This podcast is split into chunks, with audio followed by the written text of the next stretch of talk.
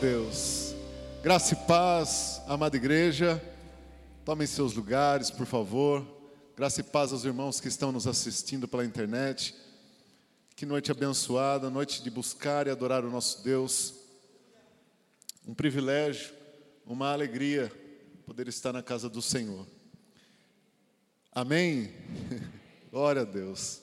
É um privilégio, realmente, uma grande alegria. Passamos a semana toda correndo tanto mas sempre com a expectativa de gastar esse tempo na presença do nosso Salvador, do nosso Senhor, presencialmente, né, como comunidade cristã, como igreja que somos, mas todos os dias, como diz o apóstolo Paulo, em todo tempo orando no Espírito, na presença do nosso Pai, ainda mais quando vemos que os dias se aproximam, são maus, os dias são difíceis, ainda mais nesses dias busquemos mais a presença do nosso Deus. Amém? Abram suas Bíblias comigo, meus queridos, no livro de Lucas, no capítulo 1, do verso 26 ao 33. Nessa noite eu quero me debruçar sobre um, esse tema, é, ancorado pelo tema é, do reino de Deus. Quero então me debruçar sobre um tema específico que Deus colocou em meu coração, é, um reino que não é deste mundo. Quero falar sobre um reino que não é deste mundo. Amém? O reino que nós esperamos não está na terra, mas ele vem do céu. Amém, meus queridos? Não existe reino neste, neste mundo que se compare com o reino que vem dos céus. Então é sobre esse tema que nós vamos tratar e falaremos então sobre o reino de Deus. Lucas capítulo 1, do verso 26 ao 33, uma passagem muito conhecida é, sobre o anúncio do nascimento de Jesus que o anjo faz a Maria, então, sua mãe. Diz assim: E no sexto mês foi o anjo Gabriel enviado por Deus a uma cidade da Galiléia chamada Nazaré, a uma virgem desposada com um varão cujo nome era José, da casa de Davi, e o nome da virgem era Maria. E entrando o anjo onde ela estava, disse: Salve, agraciada, o Senhor é contigo, bendita és tu entre as mulheres. Vendo ela, turbou-se muito com aquelas palavras e considerava que saudação seria esta. Disse-lhe então o anjo: Maria, não temas, porque achaste graça diante de Deus, e eis que em teu ventre conceberás, dará à luz um filho e por-lhe-ás o nome de Jesus. Este será grande e será chamado Filho do Altíssimo. E o Senhor Deus lhe dará o trono de Davi, seu pai, e reinará eternamente na casa de Jacó, e o seu reino não terá fim. Amém. Que anúncio maravilhoso, né, meus queridos? Que promessa, que cumprimento de profecia maravilhoso. Meus queridos, Jesus foi prometido, foi profetizado sobre Jesus que ele nasceria da descendência de Davi. Existem profecias que falam disso. Todo judeu sabe que o Messias viria da descendência de Davi. Todo judeu que crê em Deus e que estuda as Escrituras creem na promessa de Deus sabe dessa profecia. Eles esperavam ansiosamente pelo Messias. E algumas, alguns indícios é, de onde ele nasceria, quem ele seria, estão nas profecias. E é interessante, meus amados, que em Israel, no período em que Jesus nasceu, e quando ele começou seu ministério, então ele foi, ele recebeu um título daqueles que o reconheceram como Messias, como prometido. Muitos, ricos e pobres, doutos e indoutos, passaram então a chamar Jesus de filho de Davi. Jesus recebe um título, filho de Davi. É interessante que Jesus ele está na casa de Mateus, convida Mateus para o seguir, e Mateus depressa o recepciona em sua casa. Jesus está então almoçando na casa de Mateus, pregando o evangelho, ensinando o evangelho, confrontando alguns líderes. Chega um homem desesperado, Jairo, um mestre também em Israel, um dos principais da sinagoga. E ele então interrompe Jesus e pede, por favor, que Jesus cure a sua filha. Jesus prontamente então se levanta, vai até a casa de Jairo. Os irmãos sabem que no caminho a, a mulher do fluxo de sangue é agraciada, porque Jesus no caminho até a casa de Jairo a encontra, ou ela encontra Jesus, né? Ela tromba em Jesus e é curada. Jesus então chega na casa de Jairo, desacreditado por alguns, mas com uma promessa sobre a vida dele: não temas, porque a menina não está morta, dorme. Então Jesus ressuscita a menina, e quando ele está saindo da casa de Jairo, dois cegos fazem uma declaração: Jesus, filho de Davi, tem misericórdia de nós. Isso está em Mateus 9, 27. Esses dois cegos, então, pede: tem compaixão de nós, filho de Davi. Então é citado esse título de Jesus por dois cegos. Interessante que, no mesmo contexto, muito próximo desse contexto, uma outra passagem muito, é, muito intrigante, muito interessante. Jesus está ensinando nas regiões de Tiro e Sidom, e chega uma mulher cananeia, e também clama, fala: Jesus, filho de Davi, tem misericórdia da minha filha, porque a filha dela estava endemoniada. Uma outra mulher então chama Jesus por esse título. E para mim o título mais a, a, passagem mais clássica que identifica Jesus com esse título, eu acredito que para nós, né, eu acho que na nossa geração, o que mais deixou evidente para nós esse título foi a passagem do cego Bartimeu. Jesus entra em Jericó e quando ele está saindo de Jericó, o cego Bartimeu, filho de Timeu, então ouve que Jesus está por ali, ele começa a gritar: Jesus, filho de Davi, tem compaixão de mim. Virou até música. Então Jesus, o filho de Davi, nasceu. Nasceu o filho de Davi, o prometido, o Messias de uma promessa que estava lá em Isaías capítulo 9, versos 6 e 7. E a profecia é muito forte, igreja. Abra comigo a sua Bíblia, gostaria que você abrisse sua Bíblia comigo para lermos.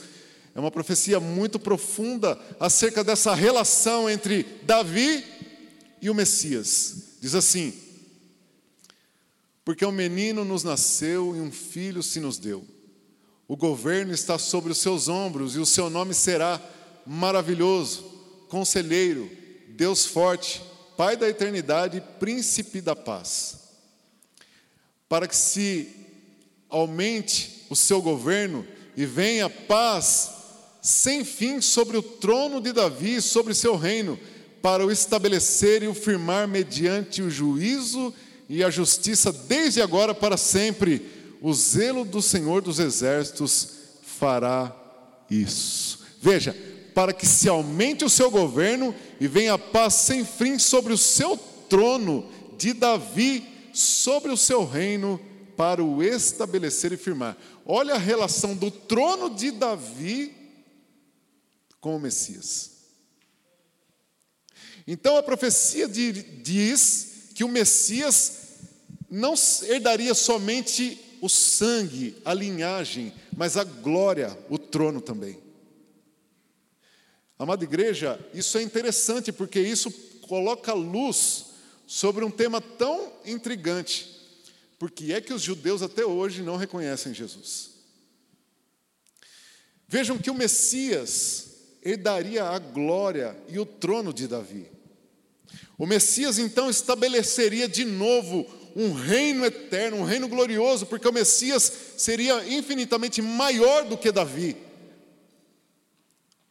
Então não é, para não seria incomum ou estranho pensar que todo judeu esperava um general glorioso, um rei poderoso, um rei que derrubaria os Césares da vida, que expulsaria os romanos de Israel, que estabeleceria novamente uma Israel poderosa e gloriosa. Não é incomum. E nós entendemos então por que é que os judeus, quando olharam para Jesus, não aceitaram. Porque na cabeça de todo judeu, essa comparação entre Davi e Jesus faz sentido, se nós olharmos humanamente para as Escrituras. Faz sentido. Se não, vejamos, quero ver com os irmãos, eu quero rapidamente aqui fazer uma observação sobre o rei Davi. Quem foi Davi? Qual foi o reino de Israel, ou como foi o reino de Israel nas mãos de Davi? Davi começou a reinar, meus amados, com 30 anos. Reinou sete em Hebron e 33 em Jerusalém. Davi pegou um reino quebrado, um reino atrapalhado da mão de Saul, e ele transformou o reino de Israel numa potência. Ele extinguiu os filisteus, destituiu reinos, concluiu o trabalho que Josué começou, conquistou todas as outras regiões. Israel se tornou gigante. Um do, o maior território que Israel conquistou foi na mão de Davi. Davi conquistou respeito entre as nações. Davi levantou um exército poderosíssimo, treinou homens hábeis, poderosos na guerra. Davi tinha respeito, poder, um reino glorioso. Foi tão glorioso o reino de Davi, meus irmãos, que Salomão, quando reinou, todo o seu reinado, ele nunca precisou desembanhar a espada. Nunca. O reino de Salomão foi o reino de paz. Salomão nunca precisou ir à guerra. Tamanha foi a glória e o poder do reinado de Davi. Com todos os seus problemas familiares, obviamente, mas o reino é inquestionável. Não é verdade, pastor? Um reino inquestionável. A glória de Israel passou pela mão de Davi. Foi os tempos áureos. Israel era um só, um só coração, um só povo, um povo unido, temido, respeitado. Na cabeça do judeu contemporâneo de Jesus, Ah, é agora. Nasceu Messias, se preparem para viver novamente dias de glória. Nós vamos derrubar esse governo romano. Deus vai restabelecer a glória de Israel. Não é loucura pensar que todo o coração de todo judeu pensava isso. Mas não foi isso que aconteceu. Eles esperavam um general e apareceu um servo. Eles esperavam um comandante. Chegou um mestre. Eles esperavam alguém autoritário e receberam um homem humilde. Muitos, não, não, esse aí não é o meu Messias, não, esse aí está fora, eu não, não deixa para lá. Mas será que as profecias erraram, igreja? Será que errou? A, a profecia estava errada? Então Jesus não deveria herdar o trono de Davi? Não foi o que o anjo disse a Maria? Não foi o que o profeta Isaías profetizou? Que ele se assentaria no trono de Davi, o seu reino não teria fim? Ora, Israel acabou por volta dos do ano 80, Israel foi dizimada, deixou de existir no primeiro século. Mas a profecia não estava errada. O que estava errado, na verdade, era a percepção de reino. Era a percepção do reino, porque o reino de Jesus não era um reino terreno, mas era um reino celestial. Não era um reino dessa terra, era um reino que vinha dos céus. Agora, o que me chama a atenção, igreja, é que aqueles que não entenderam que Jesus herdou de Davi esse reino, é porque não observaram direito a vida do rei Davi. E é essa ótica que eu quero nessa noite olhar com vocês. O reino de Davi não era só um reino bélico, pelo contrário. O reino de Davi, na mão de Davi, Israel viveu o tempo de glória. Deus, no, Israel nunca glorificou tanto a Deus quanto no, no reinado de Davi. A presença de Deus nunca foi tão forte em Israel como nos tempos de Davi. Quem viveu nos tempos de Davi viveu o período de maior comunhão com Deus. E é sobre essa ótica, quando nós ouvimos e lemos a profecia, que Davi então daria continuidade a esse reino, é que nós precisamos observar. Quero então que você observe comigo sobre essa ótica, sobre esse olhar da vida de Davi. 1 Crônicas, capítulo 13, versículo 3 ao 7. A Bíblia nos informa que Davi, após ser consagrado rei, uma das primeiras decisões que ele toma é trazer a arca para perto de si. Davi faz questão de trazer a presença de Deus para perto de si. Igreja, sabe o que eu aprendo com isso? Que Davi sabia que as conquistas que ele teria na terra, primeiro seriam conquistadas no céu. O reino que Davi teve na terra foi consequência do reino que ele encontrou no céu. Antes de ser rei, Davi era íntimo de Deus. Antes de ser rei aqui na terra, Davi já fazia parte do reino dos céus. É interessante que quando nós lemos a história de Davi, nós encontramos um judeu nós encontramos um, um homem que vivia debaixo de leis, mas o seu coração vivia na graça. Davi vivia além do seu tempo. Davi vivia a, a graça de Deus nos períodos da lei. Davi, então, nessa passagem tão linda, ele traz a arca de Deus para perto de si. É a primeira decisão que Davi toma.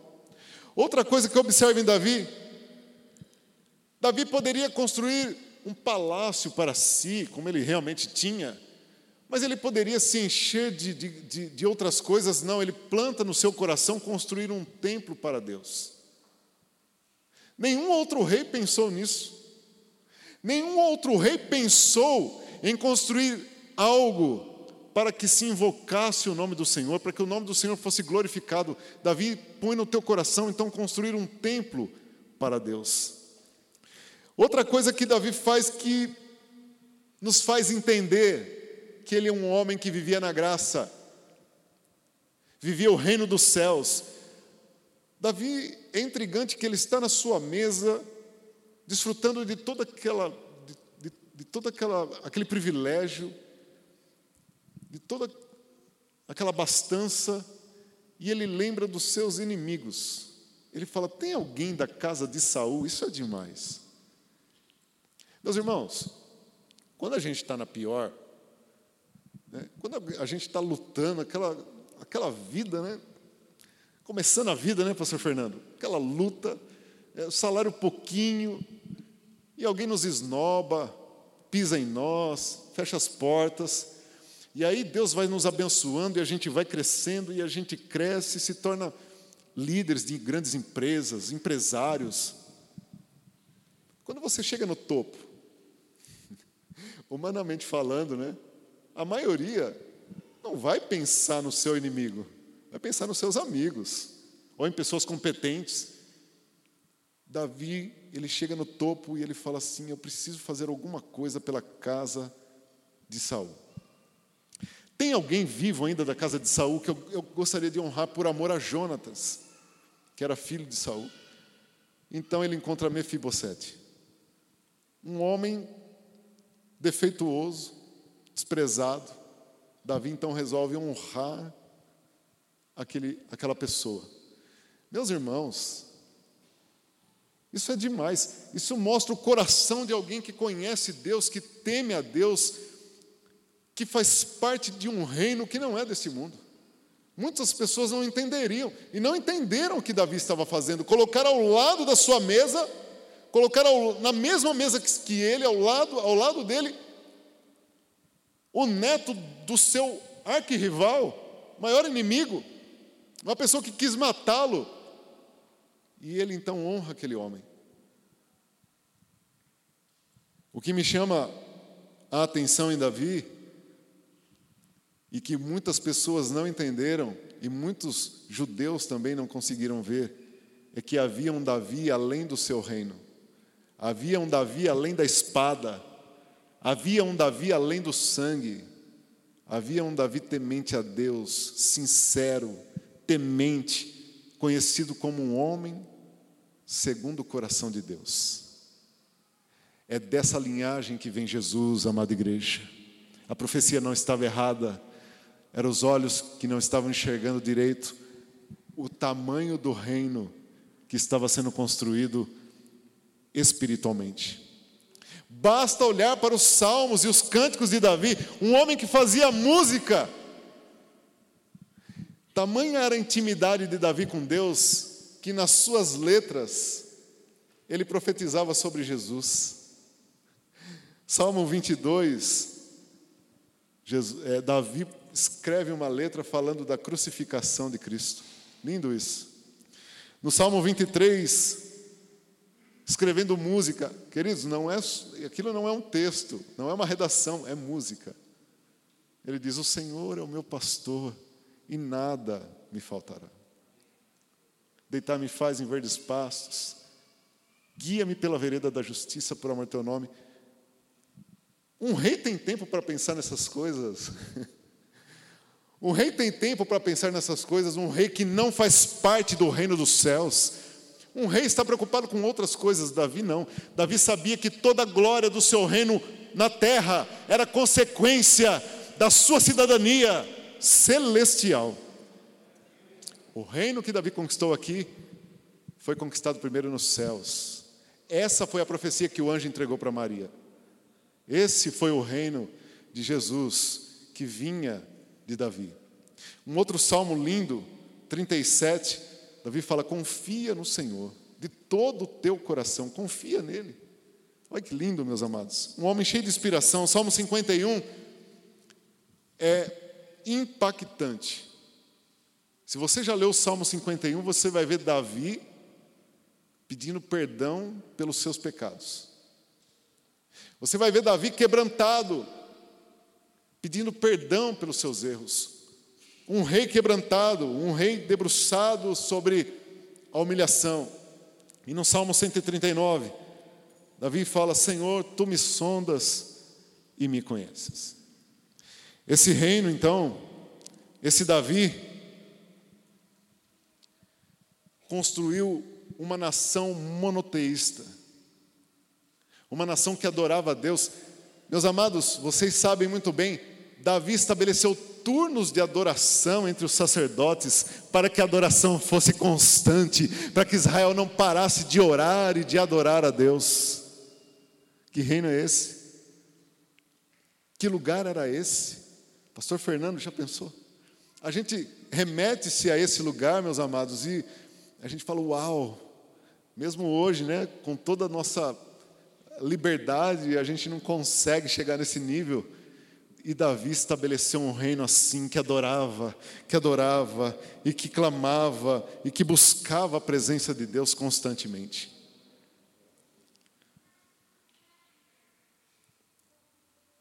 E é sobre isso, e sobre essa profecia, meus amados, que nós precisamos meditar e refletir. Não são só os judeus que esperavam um rei terreno. Infelizmente, nos dias de hoje, ainda existem muitas pessoas que esperam um Jesus de coisas terrenas. Ainda encontramos pessoas que acreditam que Jesus vai dar essa nação para a igreja, vai levantar presidentes para essa igreja, vai levantar governantes para essa igreja e vão se decepcionar, porque o reino de Jesus não é dessa terra. Jesus disse para Pilatos: Meu reino não é dessa terra. Meu reino não é deste mundo. Temos que orar, sim, por todos os nossos governantes, isso sim, mas a nossa esperança não são conquistas terrenas. O reino dos céus, amada igreja, não é a herança da igreja na terra, mas a herança da igreja nos céus. É de lá que vem a nossa esperança. Os judeus estavam esperando conquistas na terra e se decepcionaram com Jesus. Se decepciona com Jesus quem espera que Jesus vai ficar conquistando coisas terrenas.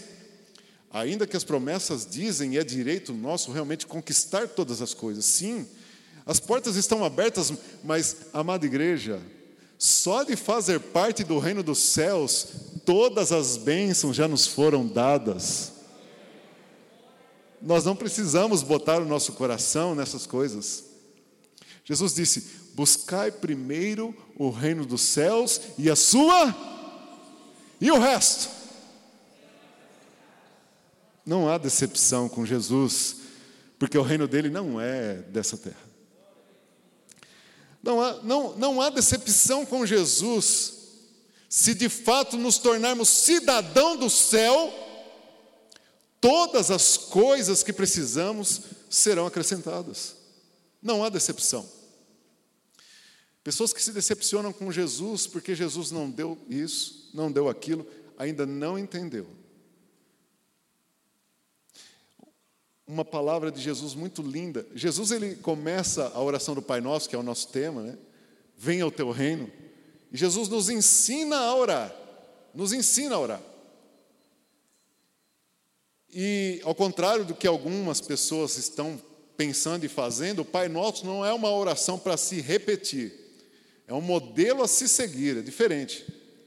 Até eu, eu, esses dias eu na célula pregando, eu disse, meus irmãos, a oração do Pai Nosso não é para ser repetida, ainda que não há problema e não há pecado nisso. Mas não existe poder nisso. Não é um amuleto. Ah, estou passando um problema, pega lá, vamos lá, Pai Nosso que estás no céu. Pai Nosso não é um amuleto. Não existe poder na oração do Pai Nosso se não houver em nós fé para crer que há poder no Deus que está nos céus. Mas Jesus, então, ensinando esse modelo, ele começa: Pai nosso que estás no céu, santificado seja o teu nome. Ele começa nos ensinando a reverência que devemos nos dirigir a Deus quando vamos começar a orar. Reverência. Mas a primeira coisa que Jesus pede, a primeira coisa que Jesus pede na oração do Pai Nosso não é o pão, não é livramento, é venha o teu reino. É a primeira coisa que ele pede, nos ensinando que antes de pedir comida, antes de pedir livramento, antes de pedir bênçãos, antes de pedir coisas, nós devemos ardentemente desejar que venha sobre nós o reino dEle. Devemos desejar que venha sobre nós o reino dEle. Por isso que ele disse: buscar em primeiro lugar o reino dos céus. Volto a me referenciar a Davi, meus queridos. Davi teve um reino glorioso, mas antes disso, ele se tornou cidadão do céu. Tenho certeza que Davi pedia: Senhor, o Senhor em mim, senão não vai, não vai adiante. O Senhor em mim, venha o teu reino sobre mim. Eu tenho certeza, queridos, que Davi orava: Senhor, esse reino é muito grande, eu não tenho condições de liderá-lo. Que seja o Senhor em mim. Talvez nós estamos com dificuldades para governar nossa casa, nossa família, nossos negócios. Talvez você esteja com dificuldade de governar até as suas emoções. Talvez estamos com dificuldades de administrar tantos problemas e tantas notícias ruins que vêm como uma avalanche. Sozinho nós não vamos conseguir. Nós precisamos do reino de Deus em nós para conseguir vencer essas coisas. Sabe por quê? Porque Paulo nos ensina que o reino de Deus não é comida e nem bebida, mas é justiça. Se você está sendo injustiçado, meu querido, você é um cidadão dos céus, Deus fará com que se cumpra justiça em você, porque você faz parte de um reino que é justiça. Se você é cidadão dos céus, haverá paz sobre a sua vida, mesmo em meio às lutas e às tempestades. Porque o reino de Deus é um reino de paz. Só o justo deita a cabeça no seu travesseiro e tem paz. Ainda que ele esteja passando por lutas, mas ele tem paz. Esse é o reino dos céus. O reino dos céus não frustra, o reino dos céus não, se, não decepciona. Jesus nos ensinou que no reino dos céus, que o reino de Deus estabelecido na terra não é um lugar, ah, não, a igreja fulana de tal, a instituição, né? Igreja de tal, lá, lá realmente tem a glória de Deus. Mentira! Se alguém está anunciando para você uma placa que verdadeiramente é, é mentira, porque não existe uma igreja A, B ou C, uma instituição que tem uma glória, não. O reino de Deus não é um lugar, o reino de Deus é a manifestação da glória de Deus por Jesus Cristo, através do seu Evangelho, nos corações daqueles que assim o receberam. O reino de Deus é a igreja, não instituição, mas espalhada por toda a terra. Todos aqueles que invocam o nome do Senhor fazem parte do reino de Deus. As nações ganham com os cristãos e com a igreja, se, se os políticos entendessem isso.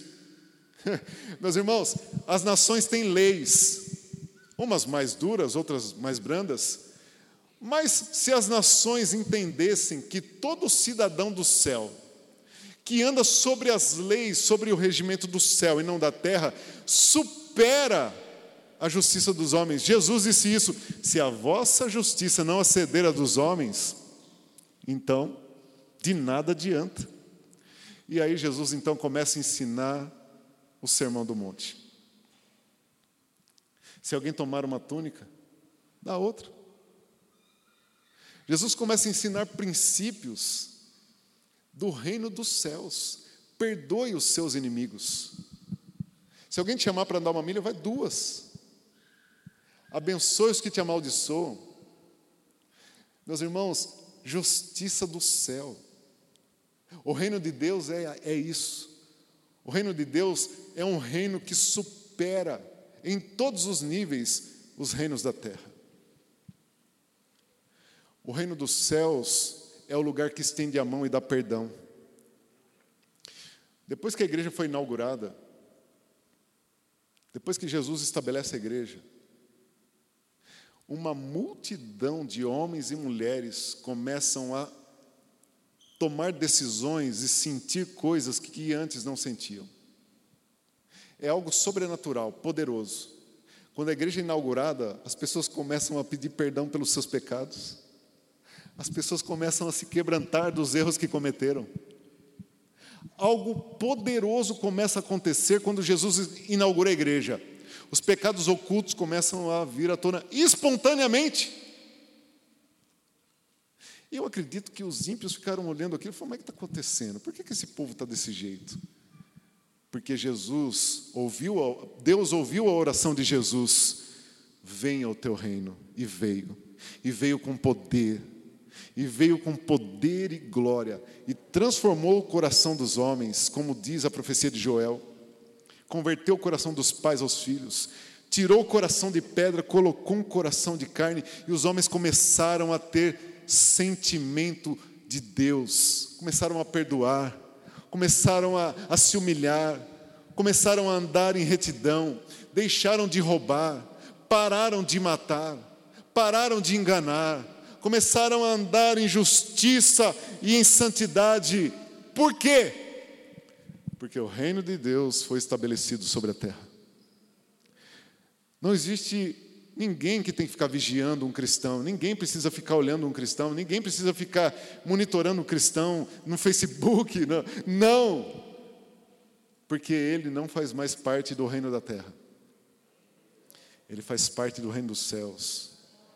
Como disse Paulo, não vivo mais eu, mas Cristo vive em mim. Meus amados, o reino dos céus é um reino que transformou a nossa vida, que nos fez entender que a esperança de nos relacionar de novo com Deus, a esperança de morar no céu, a esperança de dias melhores, ela é real, é verdadeira e ela está acontecendo e nós vamos ver Deus. Nós estaremos com Ele naquele dia. Toda dor, toda lágrima será enxugada. Nós estaremos com o nosso Criador nos céus. O reino dos céus acende em nós uma esperança que até a morte e até no luto nós nos alegramos. Quero encerrar, então, falando sobre essa esperança de ser cidadão do céu. Nós fazemos parte de uma nação, somos brasileiros como cidadãos, sim, mas nosso reino não é deste mundo, amada igreja. Nossa esperança não está aqui, nossa esperança não está nos homens dessa terra. Nossa esperança sempre deve estar em Deus, porque Ele é o nosso supridor, Ele é aquele que rege a nossa vida, é dele que vem toda a nossa esperança, é Deus. Foi Deus quem nos salvou, foi Deus quem nos libertou do pecado. Nós não vivemos uma democracia espiritualmente falando. Não. Não são, não existem várias pessoas que estabelecem regras na nossa vida, não. Nós temos um rei somente, só um Senhor. Só existe um em nossas vidas, que é Deus. É Ele, é Ele que nós ouvimos, é a Ele que nós servimos, é Ele que nós obedecemos. E é sobre Suas palavras que nós andamos. Amém? Israel continua esperando um rei. Israel continua esperando o Messias. Mas a Bíblia diz que eles vão reconhecer Jesus. Quando olhar para as mãos, ver os cravos e ver as marcas eles verão e reconhecerão que erraram. eles reconhecerão que falharam em não aceitar o Salvador, o amado das nossas almas. Amém? Nossos olhos, meus queridos, não estão nessa terra, mas estão no reino que é do céu. Fique de pé. Ele é a justiça de Deus, Jesus é a justiça de Deus. Não há decepção se nós olharmos para Jesus e saber que todas as coisas já nos foram dadas. Não há decepção. Através do reino dos céus nos foi estendido a mão para perdoar. O perdão de Deus não é condicional, meus amados. Talvez nessa noite você esteja sofrendo porque o acusador está soprando no teu ouvido um pecado, um erro que você cometeu. Mas Jesus pediu que o reino de Deus viesse sobre a terra e ele veio. Nesse reino não há acusação, só há perdão. O juiz desse reino, ele só concede absolvição e não condenação. Se houver no teu coração arrependimento do seu pecado, ele é fiel e justo para perdoar. Aí fora, no reino da terra, as pessoas vão te apedrejar, vão te condenar. Mas o reino de Deus não. Ele vai estender a mão, vai te amar e vai te abençoar. Primeira pregação de Jesus, quando ele sai do Jordão. Quando Jesus é batizado por João Batista e sai do Jordão, a primeira pregação dele é: arrependei-vos, porque é chegado o reino dos céus. O arrependimento te, te faz tornar-se cidadão celestial. Paulo, como eu faço para ser cidadão do céu, desse reino lindo? Só se arrepender. É só se arrepender. É só dobrar os seus joelhos em sinceridade com Deus e dizer: Deus, eu me arrependo. Eu me arrependo. O Espírito Santo é o agente convencedor desse processo e ele está aqui. O Espírito Santo está aqui, se Ele está te convencendo do seu pecado, do seu mal, da sua maldade, e você está quebrantado, basta isso, e você será um cidadão do céu. Você fala, Paulo, mas eu já